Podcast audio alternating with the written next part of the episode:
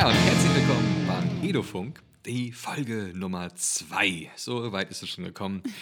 mit, mit mir, Sebastian Funk, und aus Linz zugeschaltet, Anna Wekuber. Hallo, Anna. Hello, hello. ja, wir, wir sind gut drauf, weil ähm, es ist Ende der Code Week. Zwei, zwei großartige Wochen nur Coding. Yes. Ähm, überall, hat es, glaube ich, verfolgt in den sozialen Medien. Also ich habe das, äh, diesen Hashtag Everyone Can Code oder mhm. ähm, EU Code Week, du hast es halt überall gelesen und die Leute haben echt da reingepostet. Ähm, da übrigens mal für, für alle, die es nicht mitbekommen, gerne einfach mal bei Twitter anmelden und da ruhig einfach mal diesen Hashtags folgen. Everyone Can Code oder ähm, EU Code Week. Da, da, werdet ihr wirklich geholfen und vor allem, ihr kommt da auch gut rein. Also man sieht da auch sehr viele Angebote oder Ideen, die du auch echt leicht mitmachen kannst oder nachmachen ich kannst. ich habe geguckt, ähm, es, es, es wird ja aufgelistet, wie viele Projekte daran teilnehmen. Man konnte sie ja bewerben. Auf der Webseite. Äh, da, ganz genau. Und Sebastian, jetzt habe ich leider eine schlechte Nachricht für mhm. dich. Gleich zu Was? Beginn unserer, unserer Folge. Nein. Österreich liegt vor Deutschland mit dem Projekt. Ach, das, das kann doch nicht sein. Das ist die Quantität. Das geht auch um die Qualität.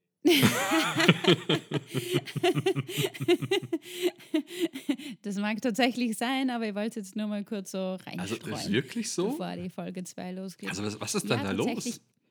Es wird natürlich daran gerechnet, wie viele Einwohner das jeweilige Land ah. hat, ist, ist klar. Mhm.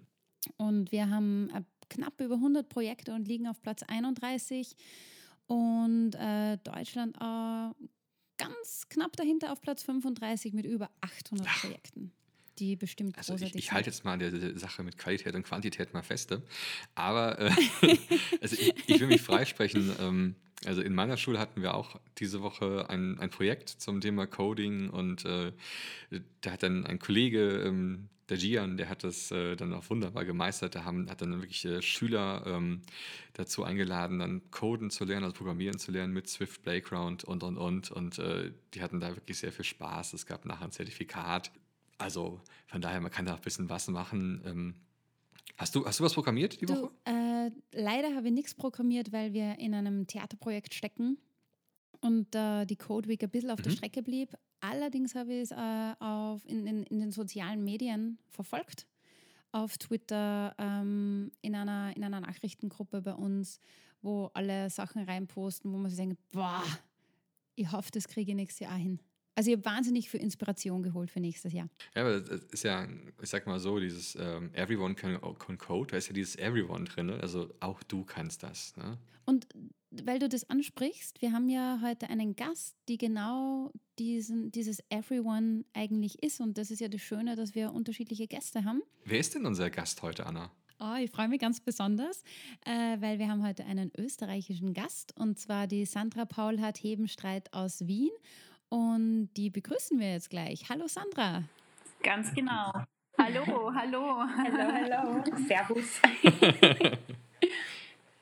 Ja, und äh, Sandra, ich habe ich hab gelesen, du bist Wirtschaftspädagogin und jetzt muss ich mich mal, also als, als Deutscher mal da äußern. Ich habe das Wort noch nie gehört. Was macht ein Wirtschaftspädagoge? Ich bin eigentlich auch äh, ganz normale Lehrerin, Lehrkraft an, an einer Schule in Wien, an einer Tourismusschule und ich habe ähm, einfach äh, wirtschaftliche Fächer, sprich ich unterrichte Rechnungswesen, Betriebswirtschaft, Marketing ähm, und halt einfach äh, Gegenstände, ähm, wo, wo die Schüler und Schülerinnen halt eine äh, Grundbildung in, in, in wirtschaftlichen ähm, Belangen bekommen. Ja, und wir stellen unsere Gäste immer so gerne ein bisschen vor mit so fünf einfachen Fragen an dich, damit mhm. unsere Zuhörer dich ein bisschen kennenlernen können. Mhm. Ich finde es nämlich immer interessant, von wo aus unsere Gäste gerade telefonieren. Deswegen, Sandra, wo bist du gerade? Ähm, also geplant war, dass ich zu Hause bin, aber ich bin jetzt in der Bibliothek vom Wirtschaftsmuseum, wo ich mir heute noch einen Vortrag anhöre.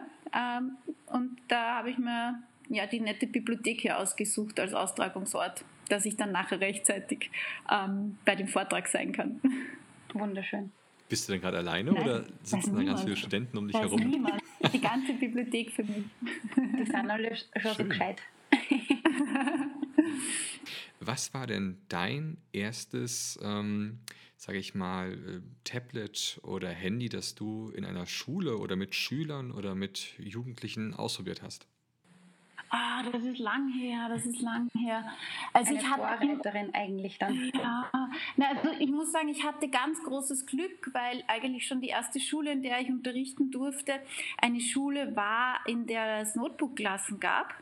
Mhm. Äh, und ich bin eigentlich unter der Bedingung aufgenommen worden, dass ich bereit bin, äh, computerunterstützt zu unterrichten. Ah, das ist ja interessant. Und das wollte ich eigentlich immer schon machen, schon während des Studiums. Ich habe mir immer gedacht, wäre das nicht schön, wenn man das, die Geräte auch im Unterricht verwenden könnte. Das wäre so schön, da könnte man so schöne Sachen machen. Äh, und dann habe ich zufällig diese Schule gefunden und das ist jetzt mittlerweile, wann habe ich begonnen? 2000 drei, vier, so in die Richtung muss das gewesen sein. Das ist schon lang her, ja. Also 15 Jahre oder so ist das schon her. Ja, großartig. Da bist du wirklich die, eine der ersten wahrscheinlich gewesen, die damit so gearbeitet haben. Naja, bei uns in der Schule nicht, aber die Schule hat da sicher eine, so ein bisschen eine Vorreiterrolle damals übernommen, ja. ja. Dann vielleicht die zweite Frage hinterher. Was ist, was ist heute dein Gerät der Wahl? Ah, das wollte ich, ich wollte genau das Gleiche fragen, Sebastian. Ja, Anna, wir, sind schon, wir sind schon so verbunden. Anna, das ist hier, sorry, aber ja. Anna, aber also ich, auch ich gehe mit einer, mit einer ganz dicken Schultasche in die Schule. Also das Argument, dass meine Schultasche ähm, leichter wird durch den Technologieansatz ist nicht, weil ich einfach gerne immer alles dabei habe. Also ich habe meinen Computer gerne mit dabei, ich habe das kleine iPad mit dabei und ich habe auch das große iPad mit dabei. Also wow. das ähm, iPad Pro, äh, weil ich da selber sehr gerne drauf korrigiere mit dem Stift. Ähm, aber in der Klasse selbst habe ich natürlich eher das kleinere, weil das handlicher ist. Könntest du dir ein iPad ohne Stift überhaupt noch vorstellen? Oh, da würde mir was fehlen. Da würde mir was fehlen, weil ich es mir einfach schon äh, irrsinnig viele kleine, so praktische Dinge angewöhnt habe, wo ich sage, da verschmelzen die Vorteile von einem, von einem normalen Textbook, in das ich hineinschreiben könnte, wenn ich noch eins hätte, und eben den digitalen Helferlein. Äh, nein, möchte ich nicht mehr missen. Nein, wirklich nicht mehr. ja. Das einzige, der große Unterschied war früher, also der Stift war austauschbar. Ne? Man konnte sich irgendeinen Stift nehmen und mittlerweile gibt es halt nur mehr einen, den Stift. Ja? Der, der Wunderstift. Der Wunderstift, ja. Was ist denn so die App, die du auf jeden Fall brauchst? Die ich auf jeden Fall brauche. Hm, ui, das sind so viele. Das sind so viele. Hm. So, liebe Sandra, jetzt musst du dich entscheiden. Also, ganz ehrlich, wenn ich an die Unterrichtsarbeit mit den Schülern und Schülerinnen denke, dann ist das CISO. Ähm, CISO ist ein, eine, eine Lernplattform, wo die Schüler und Schülerinnen mit wenigen ähm, Tipps auf, die, auf ihren Screen einfach Lernergebnisse produzieren und auch bereitstellen können. Ähm, das ist, das ist einfach irrsinnig praktisch, vor allem wenn man mit den Tablets arbeitet und man kann irrsinnig vielfältig da arbeiten. Also es ist herrlich. Also das möchte ich nicht mehr missen. Ne? Also sind wir vielleicht auch direkt gerade bei unserem Thema. Jeder kann programmieren heutzutage oder jeder soll programmieren und möglichst in jedem Fach. Jetzt fragt sich vielleicht der geneigte Zuhörer, warum gerade dich jetzt hier eingeladen haben dazu. Äh, das hat aber einen Grund, denn du bist quasi in vielen kleinen Projekten eingebunden, wo es um Coding geht.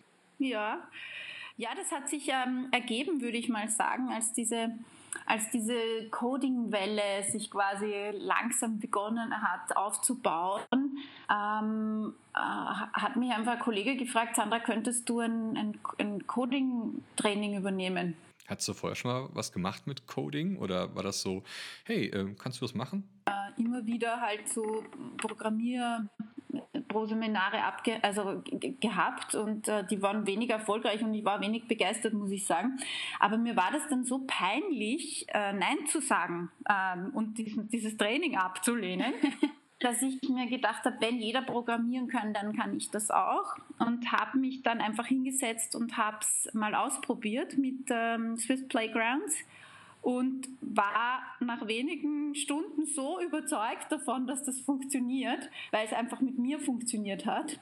Ähm, und das ja eigentlich nicht mein erster Anlauf war, Programmieren zu lernen, äh, dass ich dann bald zugesagt habe und gesagt, ja, ich mache das und dann so richtig reingekippt bin und äh, mich total dafür begeistert habe. Ja hören ja vielleicht auch Leute zu, die noch nicht so tief im Apple-Kosmos sind.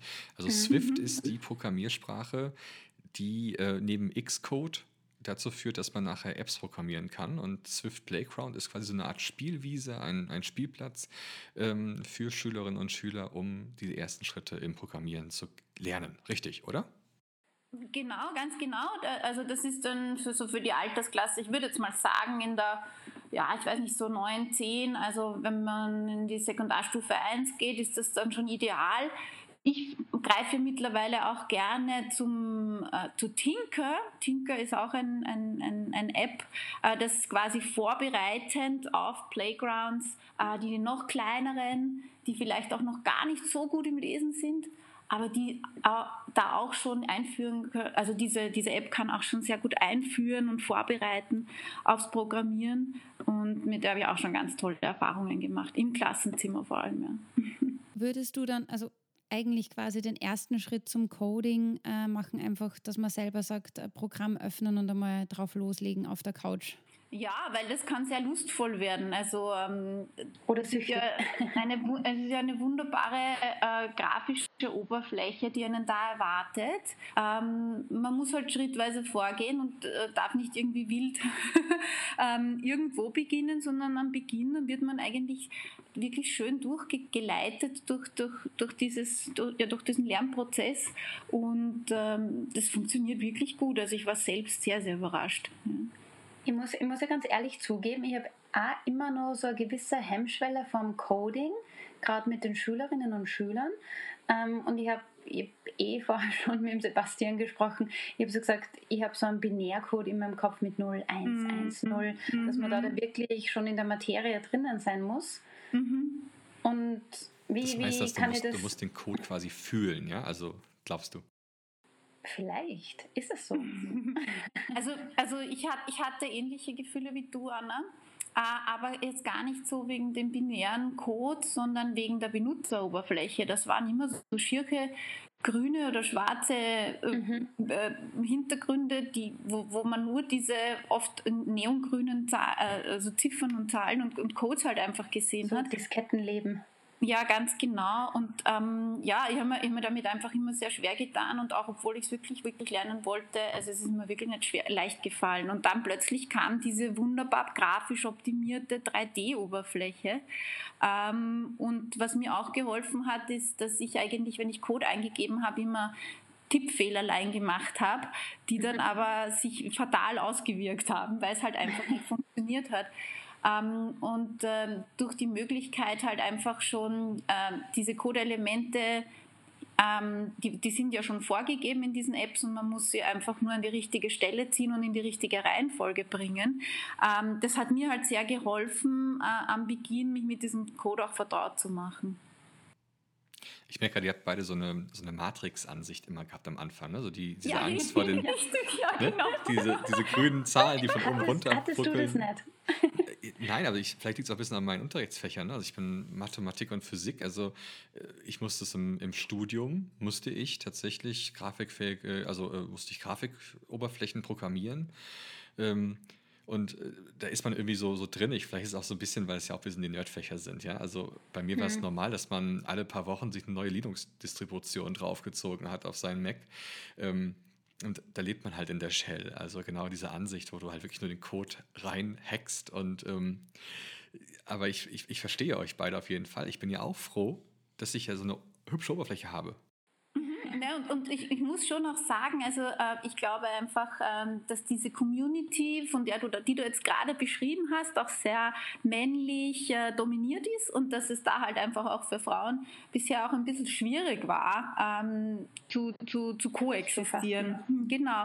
Und es, mir kommt halt jetzt vor, es ist viel, ähm, äh, viel einfacher, also die, die Community ist viel vielfältiger geworden, seit eben diese neuen Möglichkeiten, Programmieren zu lernen, äh, da sind, ja, weil äh, da halt jetzt wirklich jeder sich drüber traut.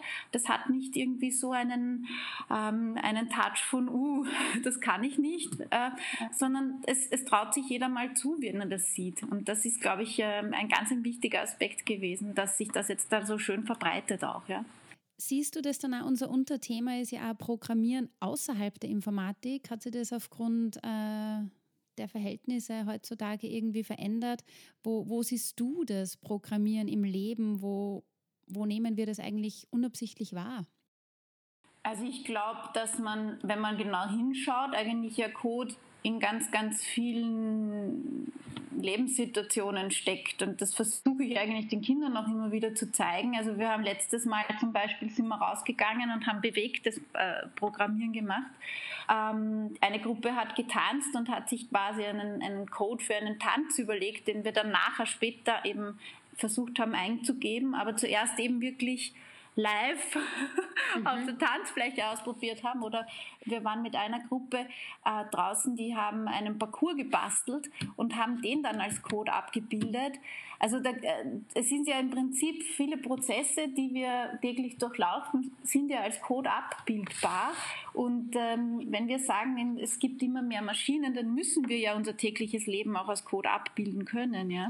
ja und deswegen glaube ich, deswegen glaube ich, dass das halt ganz wichtig ist. Und eine große Erkenntnis, die ich auch hatte, da war ich in einer Volksschule und die, die Volksschullehrerin, die habe ich erst so ein bisschen dazu ähm, ja, überreden müssen, dass sie mich überhaupt kommen lässt. Ja? Ich habe gefragt, darf ich nicht einmal vorbeikommen?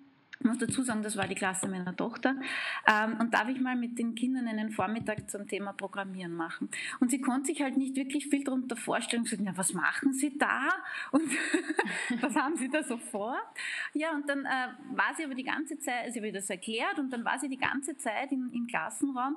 Und äh, sie hat dann später zu mir gesagt, das ist einfach großartig, wenn man sich das anschaut, was die Kinder da tun, wenn sie programmieren lernen, weil eigentlich ist äh, Programmieren ein, äh, etwas Lineares. Ne? Und das ist äh, mit dem Lernprozess ganz allgemein vergleichbar. Das heißt, wenn man versteht, wie Programmieren versteht, dann ist das, äh, funktioniert, dann ist das auch eine Form des Lernen-Lernens. Ne? Jetzt muss ich aber gerade mal fragen. Ähm Jetzt hast du gerade erzählt, du warst jetzt mal so als, warst du da als Mutter hingegangen in die Schule und hast dann gefragt, so ja, übrigens, ich bin die Mutter von sowieso und ähm, ich möchte euch gerne noch Programmieren beibringen. Also das ja, ist genau. übrigens, ja echt, also ich meine, also ja. oft ist das genau, das ist ja so ein bisschen so das, das Angstding für, für Lehrer, ne? wenn sich dann so Eltern so stark einbauen. Um, naja, also wir aufdrängen. Nein, also, also wir, haben, wir haben eigentlich viele Eltern, die sich in irgendeiner Weise einbringen. Also wir haben auch so ein Gartenprojekt mit einem Beet, äh, das die Kinder betreuen, das eben eine, eine Mutter halt angezettelt hat. Und ich habe mir gedacht, ich frage einfach mal, äh, weil ja die digitale Grundbildung sicher auch ein Thema in der Volksschule ist, ähm, ob, ich, ob ich da nicht einfach mal ähm, ja, eine Einheit machen darf. Und ähm, die Bereitschaft, muss ich sagen, war eigentlich eh sofort da, aber sie konnte sich halt nichts darunter vorstellen, ja, was ich da halt machen werde mit den Kindern. Ne? aber es ist auch interessant, ich meine, wenn man mal jetzt mal nachdenkt, dann mhm. programmieren wir uns ja eigentlich schon immer selbst. Nicht? Also mein Programm zum Beispiel, wenn ich morgens aufstehe, das ist ein selbstausführendes Programm, da bin ich gar nicht anwesend. Ne? Das ist äh, führe Körper unter Dusche, ne? putze ihm die Zähne und mach die Haare irgendwo. Und dann gibt es irgendwo einen Moment, äh, schalte jetzt auf Gehirn um, wenn es gerade eine Kaffeemaschine ist. Ähm, ist, ist das Coding? Im, im, Im erweiterten Sinn wahrscheinlich schon. Ja, weil es geht ja darum, dass du Abläufe abbildest, ja. Nur wird es halt dann vielleicht kompliziert äh, in, mit, mit dem Code, wenn mal irgendwas nicht so ist, wie es sein soll. Wenn zum Beispiel die Zahnpasta leer ist, was machst du dann? Dann musst du eine Bedingung einfügen. Ja, richtig. Dann muss das sofort abgeändert werden, ja. Ja, dann, müssen dann, dann kann man dann immer so schleifen und, und ganz ähnliches. Genau, ja, ganz genau. So ja. komplex. Ähm, ich muss dich gerade mal fragen, was war das letzte denn, was du programmiert hast? Du, ich muss dir ganz ehrlich sagen, ich selber programmiere äh, relativ wenig, äh, sondern ich, ich helfe eigentlich immer den Kindern, wenn sie an, an, an kleinen Problemen arbeiten. Das ist quasi eine unterstützende Funktion. Also ich bin eher so der Coach, ja, und, und, und, und helfe ihnen halt einfach weiter. Und ähm, ich arbeite ganz viel halt wirklich in der Basis ähm, ähm, Programmierausbildung mit den Kids. Das heißt, da lernen sie wirklich die Grundlagen. Das heißt, ich fürchte, ähm, man darf sich da jetzt nicht vorstellen, dass ich schon großartig Apps und so programmiere. Ja, also ich, ich versuche da wirklich Grundlagen, äh, Grundlagenarbeit zu leisten. Und, und was sind das für Kinder? Also ich stelle mir gerade vor, sind das so kleine Nerds, die sitzen dann da und sagen, Na, ja, ich, Ne, gar nicht. Das ist so lustig, wenn man oft in die Klassen geht, weil ich ähm, halt dann oft äh, in, in, in, Klassen komme, wo halt Schulen an, an Projekten teilnehmen. Äh, und dann gibt es halt einfach eine Doppelstunde oder einen Vormittag mit mir und dann komme ich in die Klassen und dann mache ich oft so diese Einführung. Ja? Also was ist denn Programmieren eigentlich? Was ist denn Code? Ähm, und ähm, ich mache das immer am Anfang mal, äh, da habe ich dann auch immer Gummibärchen mit und dann legen wir uns mal einen Code mit Gummibärchen. Also das mal doch wirklich mhm. mal zuerst analog irgendwie auch was macht und haptisch etwas tut. Ähm, und dann merkt man oft sehr schnell, ähm, dass sogar Schüler oder Schülerinnen, die vorher noch nie was damit zu tun hatten, ja, ähm, plötzlich äh, total begeistert sind und, und das irrsinnig cool finden und total schnell vorankommen. Ja? Nämlich, das sind vor allem die, die systematisch vorgehen. Das heißt, die, die sich hinsetzen, sich mal anhören oder anschauen in der Einführung, wie funktioniert das und dann das Ganze umsetzen. Und dann gibt es die, die sich, die, die eher so die Trial-and-Error-Typen sind, die kommen schon auch an ihr Ziel, aber brauchen dann, vor allem wenn es komplizierter wird, halt viel, viel länger. Ja. Aber trotz unterschiedlicher Herangehensweisen haben beide im Endeffekt einen Erfolg, oder? Naja, es, also man stößt mit Trial and Error irgendwann an die Grenzen. Also irgendwann geht es dann nicht mehr, gell? Dann braucht man das System. Aber ich finde vor allem schön, dass es, also ich sag mal so, was, wenn man jetzt so zuhört bei dir, dann scheint ja der Einstieg in das Thema Coding ja auch möglich, ohne dass man da jetzt große Computer noch daneben stehen hat oder so, wie du sagst jetzt hier mit den Gummibärchen oder mit den Tanz und ähnliches, dass man so einen Einstieg findet in das Programmieren. Ähm, das heißt, es ist gar nicht so schwer, damit zu starten. Nein, gar nicht. Also ich, ich, ich, schau, ich, ich, ich habe verschiedene Methoden mittlerweile jetzt schon im Methodenkästchen und ich schaue halt immer, was für ein Gefühl habe ich, wenn ich in die Klasse reingehe und entscheide dann relativ spontan, ähm, wie ich halt beginne. Ja? Also cool gibt dann auch, es gibt ja da auch so, also den Tanzzugang, wie, wie du sagst, ja, der liegt halt manchen Klassen gar nicht. Ja, also gibt es da eigentlich ein Video dazu? Oder irgendeine Dokumentation? Ja, ich würde das wahnsinnig gern sehen, weil vielleicht traue ich mir dann auch mehr drüber. Anna, ist doch ein Podcast. Ja, aber man kann es ja dazu verlinken. Genau, denn hier direkt unter dem Podcast findet ihr einen Link dann zu den Materialien. Aber Anna, ich kann dir einen Tipp geben, äh, wenn du sagst, du traust dich nicht so ganz drüber. Ähm, es gibt äh, passend zu, Play, äh, zu Swift Playgrounds ein Lehrerhandbuch.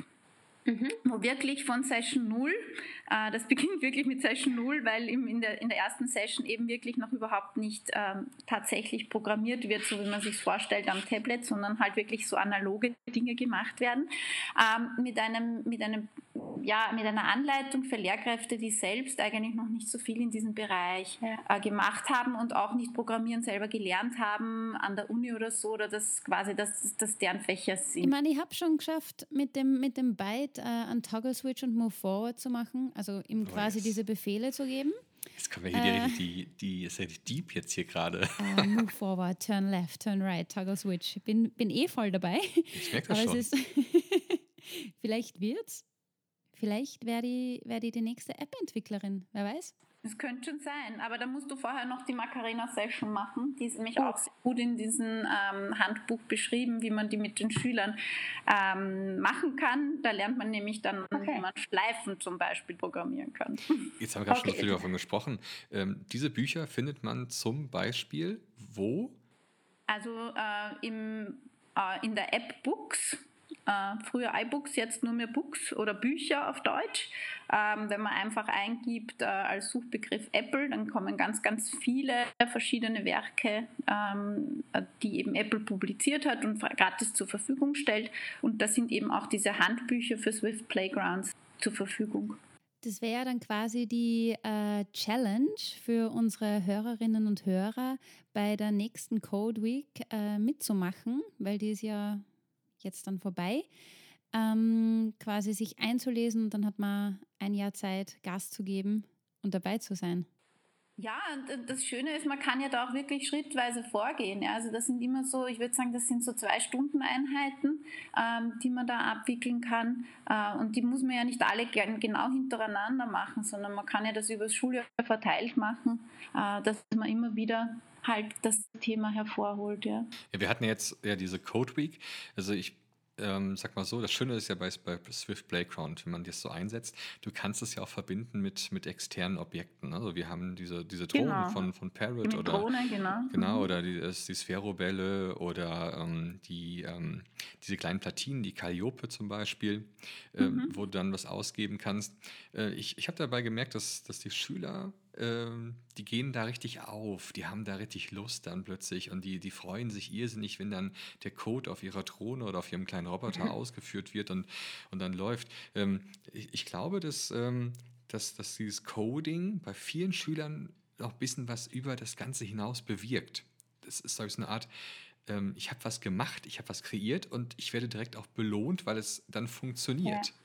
Stärkt einen selber. Ja, weil man halt direkt sieht, was für Auswirkungen das Tun hat. Ne? Ja. Wir- sind ja langsam nähern wir uns dem, dem Ende unseres, äh, unseres Podcasts, eines wunderschönen Podcasts, wie ich fand. Ähm, Sandra, jetzt haben Leute zugehört, die vielleicht noch nie vorher programmiert haben und ich hoffe, dass der eine oder andere oder die eine oder die andere ähm, jetzt vielleicht Lust hat, ähm, damit zu starten. Was würdest du den, den Leuten denn raten? Wie, wie ist so der erste Schritt? Der erste Schritt. Naja, ähm, am Tablet, also Gebrauchsanweisung zum äh, Programmieren lernen, alle Vorurteile ablegen, ganz, ganz wichtig. Ähm, und offen sein und ähm, einfach den Schritt wagen, sich das mal ohne Vorbehalt anschauen. Ähm, aber ich finde es wichtig, dass man wirklich keine, äh, äh, keine äh, Stufen überspringt, sondern dass man wirklich so wie das Programm einen durchbegleitet, dass man diesen Weg geht, weil das hat, ähm, das hat meistens seinen Sinn. Ja? Also wenn ich mit, mit Swift Playgrounds beginne, dann wirklich so der Weg, den's, den, der vorgegeben ist, dann ist das meistens sehr äh, zielführend. Ja, großartig, Dankeschön. Ja, dann sagen wir jetzt zu dir vielen lieben Dank, ähm, dass du uns die Zeit, dass du, dass du dir die Zeit genommen hast, äh, Ja, um uns heute hier als, äh, als Gast zur Verfügung zu stehen. Ja, danke, liebe Sandra. War mir ein großes Vergnügen, mal wieder über Programmieren zu sprechen. Wenn du jetzt nicht zum Vortrag gehen würdest, dann würdest du dir jetzt das Sachertorte holen, oder? Ja, dann würde ich jetzt wahrscheinlich wieder ein bisschen coden und dann vergesse ich immer die Zeit, wenn ich im Flow bin. Das ist nämlich schon auch was sehr, ein sehr cooles Gefühl, wenn man so an einer Sache sitzt, an einem Problem und das unbedingt lösen möchte und das knacken möchte. Und dann ist man so in diesem Flow drinnen. Das ist ein großartiges Gefühl und ich finde, das alleine zahlt, also deswegen zahlt sich ja allein schon aus, äh, sich mal ans Programmieren zu wagen, um dieses Gefühl zu spüren. Ja. Sehr cool. Großartiges Schlusswort. Dankeschön. Ich danke euch. Ja, Anna, das war auch ein tolles Gespräch, oder? Total. Und ganz angenehm. Jetzt haben wir das Thema Coding ja wirklich mal intensiv besprochen. Aber Mhm. sag mal, Anna, ähm, was nimmst du mit? Ja, ich nehme mit, dass Coding viel mehr als jetzt nur Programmieren am Tablet oder Computer ist, sondern dass Coding tatsächlich überall im Alltag steckt. Überall. Es verfolgt uns. Das ist wirklich so, es ist sowas, sowas Unabsichtliches im Alltag, nicht? Aber ich sag mal, ich- bin zum Beispiel jemand, ich habe hier, mein, meine Wohnung ist ähm, so, so Smart Home-mäßig ausgestattet. Ne? Also ich kann die Lampen per, per Sprachbefehl äh, aus, an, ausschalten und so weiter. Und das hat manchmal Vorteile. Ja. Ähm, als zum Beispiel, wenn ich vor der Tür stehe mit, mit Einkaufstaschen, dann macht die Tür sich halt automatisch auf von der Wohnung. Mega. Das ist, das ist was Tolles. Das musste ich halt auch so ein bisschen einstellen, aber dann ist das toll. Aber ähm, ja, wenn man halt so selber codet, also ich bin mit noch daran ver zu versuchen, so eine automatische Bewässerungsanlage ähm, für die Pflanzen in der Schule irgendwie hinzubekommen. Mit so Ah, das Arduino machst du so dann weiter. direkt mit den Kids, oder? Gemeinsam. Ja, richtig, genau. Ja, ja mit denen Cool. dann zusammen. Also so als kleines Coding-Projekt. Aber tja, wo hat man das sonst im Alltag dann noch so Coding? Also ähm, Das fragen wir gleich unsere Zuhörerinnen und Zuhörer, oder? Als Challenge. Ja, Mini-Challenge. Mini-Challenge-Aufruf. Genau. das wäre eine perfekte Hin- Hinleitung, oder? ja. So, Okay, also liebe liebe Leute. Zuhörer. ähm, ihr wisst ja, uns findet ihr auf, auf Twitter, uns findet ihr auf Facebook. Einfach Mhm. Edufunk eingeben und da werdet ihr uns schon finden. Und ähm, schreibt uns doch einfach mal, was sind eure Coding-Projekte zurzeit? Also wo seid ihr da aktiv? Was seid ihr da am machen? Tauscht euch aus. Vielleicht finden wir ein paar Lösungen für ein paar Probleme, die ihr Mhm. habt. Und auch gerne, vielleicht einige haben ja ähm, eh bei der Code Week mitgemacht. Vielleicht da einfach auch nochmal die Highlights oder so zeigen. Ja, richtig. Vielleicht finden wir da schon direkt das nächste Projekt dann für einen Podcast. Cool. Ja, übrigens noch ganz wichtig bei dem Podcast-Thema. Wir brauchen eure fünf Sterne, Leute. Also geht rück mal die Bewertung, oh yeah. macht fünf Sterne rein, weil ähm, der, der Markt ist hart umkämpft hier und wir möchten gerne äh, unsere Zuhörerschaft ein bisschen vergrößern. Ja, so viel äh, dazu zur Eigenwerbung. Yes. Hashtag Eigenwerbung. okay, und wir kommen jetzt zu unserem kleinen Schlusswort, denn der Hashtag dieser heutigen Folge ist eindeutig Everyone can Code.